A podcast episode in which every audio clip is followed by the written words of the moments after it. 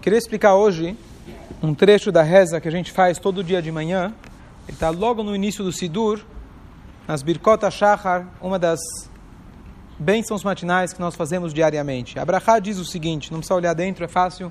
Baruch atah Hashem Elokeinu melech haolam, bendito és tu Hashem, Rei do universo, nosso, rei, nosso Deus, de, Rei do universo. Hanoten la serbi binah leavrin ben yom ven laila. A gente agradece diariamente que Hashem ele dá para o galo conseguir diferenciar, Deus dá para ele a biná, a compreensão, a sabedoria de poder diferenciar entre o dia e a noite. Então, aparentemente, na verdade, essa brachá está dizendo para a gente, a gente, na verdade, está seguindo uma sequência. Primeira coisa, quando a gente acorda, a gente fala Modeani, agradece que a gente acordou. A gente lava as mãos, em seguida a gente faz uma brachá. Depois a gente faz Asher Yatzar, que já explicamos em outra oportunidade, que é, na verdade, a bênção que a gente agradece pelo funcionamento de todos os órgãos do nosso corpo. Depois, quem lembra, a gente faz a brachá de Elokai Neshama, agradecendo a Deus pela nossa alma, que Ele devolveu a nossa alma. Então falamos corpo, alma. Depois que eu tenho o corpo e a alma, o que, que eu faço com eles? Então, a primeira coisa, a gente faz essa brachá. O que, que é essa brachá? Então, no literal parece que eu estou agradecendo pelo celular que ele toca todo dia de manhã. Antigamente não era o celular, era o galo, só que hoje a gente não tem galo ao nosso redor, então você coloca o celular com o som do galo. A única diferença é que o galo ficava lá fora, não tinha como se apertar na cabeça dele, snooze, dormir mais um pouco, e hoje a gente tem o Yetzerará de clicar mais 5 minutos, mais 10 minutos, e aí o galo acaba acordando meio-dia em vez de no horário cedinho da manhã. Talvez podia fazer uma brachá especial que hoje saiu do galo, e a gente pode apertar o snooze. Mas esse seria o sentido literal. Mas algumas perguntas surgem em relação a essa brachá. Número um, o que, que é tão importante agradecer pelo galo? Por que, que eu não posso agradecer que eu acordei? Ou que eu consigo distinguir? Não precisa ser um galo para distinguir entre o dia e a noite. Número dois, quem sabe um pouquinho de hebraico? Como se fala galo, galinha em hebraico? Tarnegol, viu? Então, da onde veio essa linguagem servir? É uma linguagem muito rara. Em todo o Talmud aparece apenas uma única vez, além de quando ele descreve essa bênção. Uma única vez em todo o Talmud. A palavra Tarnegol aparece 36 vezes no Talmud. Tarnegol, galo, e Tarnegolet aparece 13 vezes no Talmud. Eu passei o Talmud na cabeça, eu logo fiz a conta, mas o, o, o Google ajuda. Então, Tarnegol, mesmo na linguagem, você vai dizer, bom, talvez servia o hebraico antigo, mas não é o hebraico antigo. Mesmo no hebraico antigo, o Talmud, ele usa a palavra Tarnegol e Tarnegol. Então, por que usa a palavra servir? E outra pergunta, o galo, na verdade, ele está vindo da noite, e ele está te avisando, chegou o dia. Então, qual deveria ser, na verdade, a ordem? Anotena servir binale avrin, ben, aquele que dá sabedoria para o galo distinguir entre a noite, que eu estou vindo agora da noite, e o dia que acabou de chegar. Mas a gente fala o contrário. Aquele que dá sabedoria para o galo, para distinguir entre o dia que veio depois da noite que já estava antes. Então a ordem está estranha. Então, depois de tantas perguntas sobre uma única frase do Sidur, a gente vê que realmente, dentro de cada frase que nossos sábios instituíram, Ansheik Neset Agdolá, os grandes sábios do início da, da época do segundo templo, como dentro de cada uma dessas frases, quanta profundidade, quantas lições a gente pode tirar, e aqui a gente vai dar apenas uma pequena pincelada.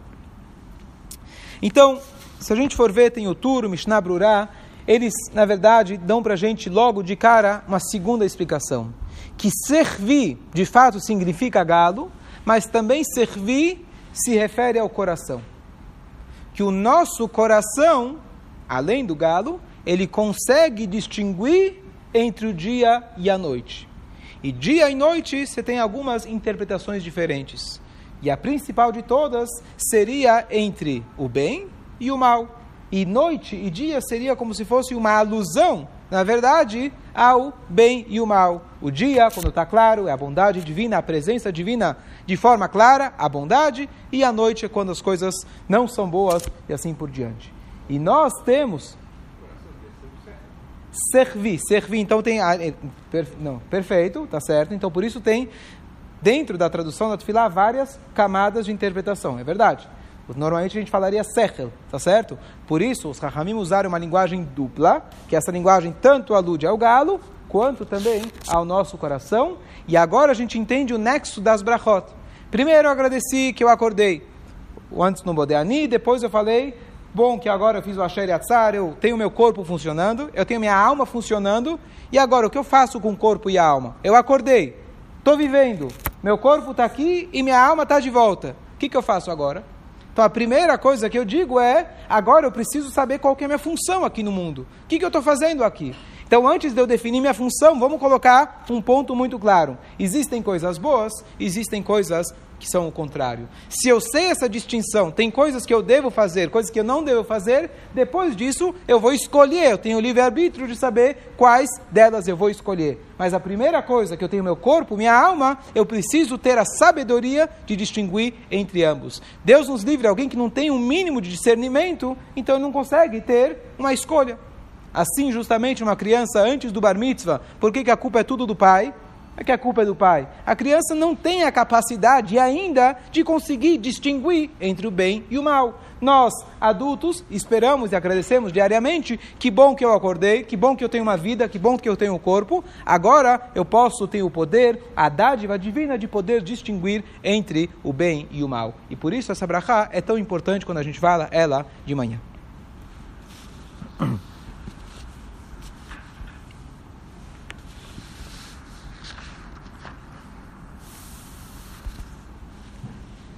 Uma coisa interessante, que algo muito parecido com isso, nós temos, na verdade, uma brachá que a gente faz no sábado à noite. Quem estava aqui justamente no sábado à noite, no final do Shabat, a gente tem aquela bênção que a gente faz com o vinho, com a vela, com a especiaria. E como chama essa brachá? Havdalah. A gente faz a Havdalah. O que é Havdalah?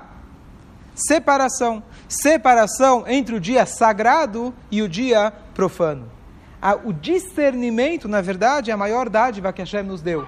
Discernir entre o profano e o sagrado, no nosso dia a dia, saber o que é certo, o que é errado, perceber que existem dias mais sagrados, tem dias que são menos sagrados. Perceber, na verdade, que cada coisa dentro dela Cada elemento que nós convivemos, pessoas, objetos, situações, tem sempre os dois lados. E para isso a gente precisa de sabedoria para saber qual é a parte boa que eu posso extrair e qual é a parte que eu tenho que deixar de lado.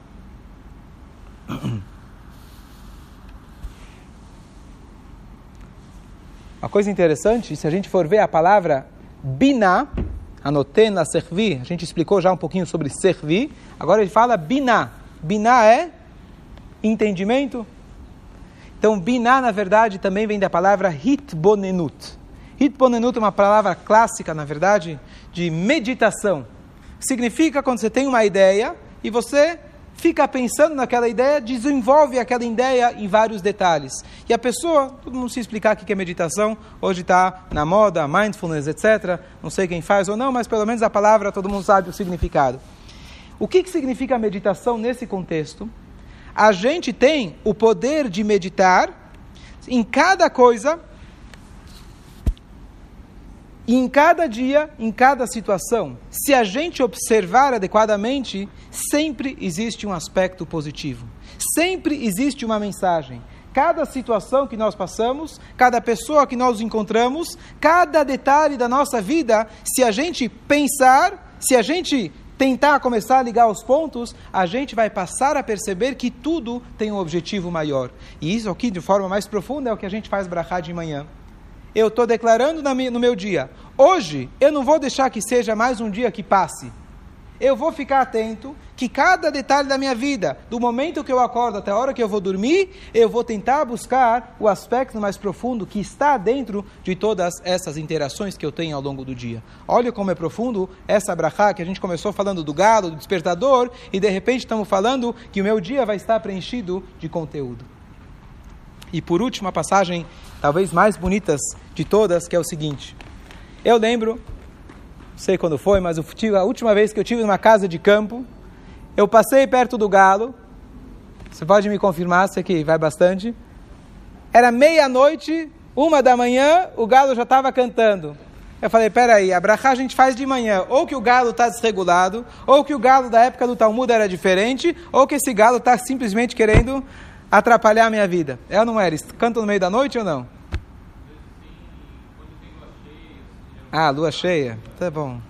Você programa o teu galo? É igual... Não, só para saber. Olha que interessante. Aqui eu achei uma explicação muito bonita. Agora, só que eu vi essa explicação, eu entendi o que, que aconteceu aquele dia.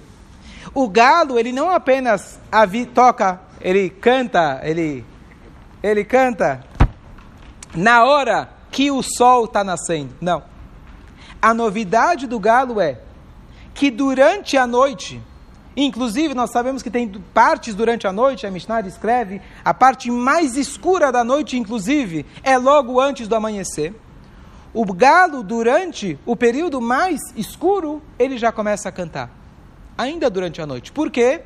Porque ele está te avisando que, apesar que agora está completamente escuro, amanhã está por chegar, está por vir.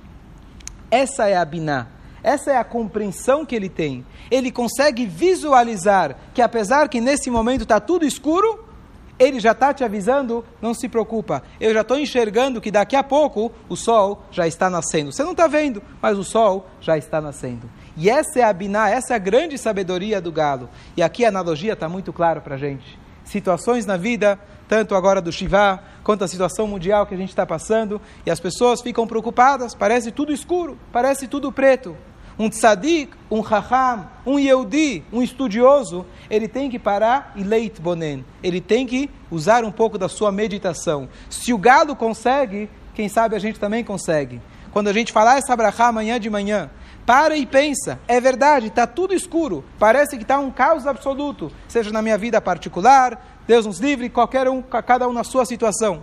Mas a gente tem que ter o discernimento, a itbonenut, a gente começar a começar a ligar os pontos, pensar de maneira mais profunda, que por mais que agora está escuro, o gado já está avisando a gente que quanto mais escuro, saiba que a luz já está por vir. E que se Deus quiser, a grande luz que a gente mais espera, a luz da vinda de Mashiach, que seja em breve, ela possa aparecer para nós, ainda hoje, trazendo, se Deus quiser, todos aqueles que foram literalmente vivos aqui conosco. A gente vai, não é à toa que tem aquela frase, a luz no final do túnel, mas a gente realmente acredita que durante a própria escuridão, a gente já tem, na verdade, a luz já está aparecendo. E essa brachá lembra isso para a gente e que a gente possa em breve enxergar essa luz o mais rápido possível, se Deus quiser. Amém.